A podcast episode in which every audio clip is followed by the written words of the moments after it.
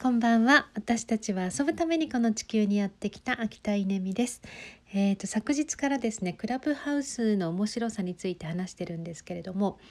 えー、有名人が、まあ、すごくね今あの著名な方がむっちゃ出てますね。本当に。なんかなんでしょうねこの現象はっていうぐらい喋ってますけど、えー、それとは別にうんと本当にこうプライベートな友達が、えー、軽く始めたルームがなかなか面白いなと思ってます。えーと、今日朝あの最初に聞いたのは松原道久さん、えー、さすが松原さんですね。あのもうすでに始めてました。ルームを作ってました。そしてまたお題が良かったですよね。バタートーストの回いやもうこういうローカルローカルっていうかなっていうのかな。あの松原さんでさらにバタートースト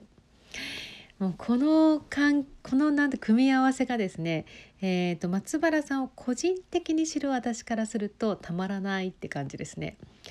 なんかそういう面白さもあるなと思うんですよね。えーと、次に聞いたのがうんと陽子ちゃんかな。そうですね夕方夜陽子ちゃんえっ、ー、とペコリンちゃんえーと、彼女が話してたテーマは何だったのかな？何だったのかな？なんか陽子ちゃんがえっ、ー、と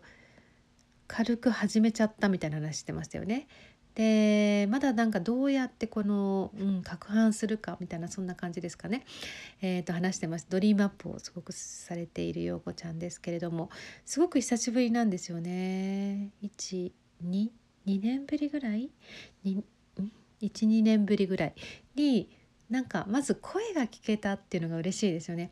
声が聞けて元気そうであーなんか陽子ちゃんだと思って会いたいな話したいな、えー、ハグしたいなっていうふうになんか思った、えー、なんか一方的ですけどね双方向じゃないんで一方的なんだけれどもうーんそうあのー、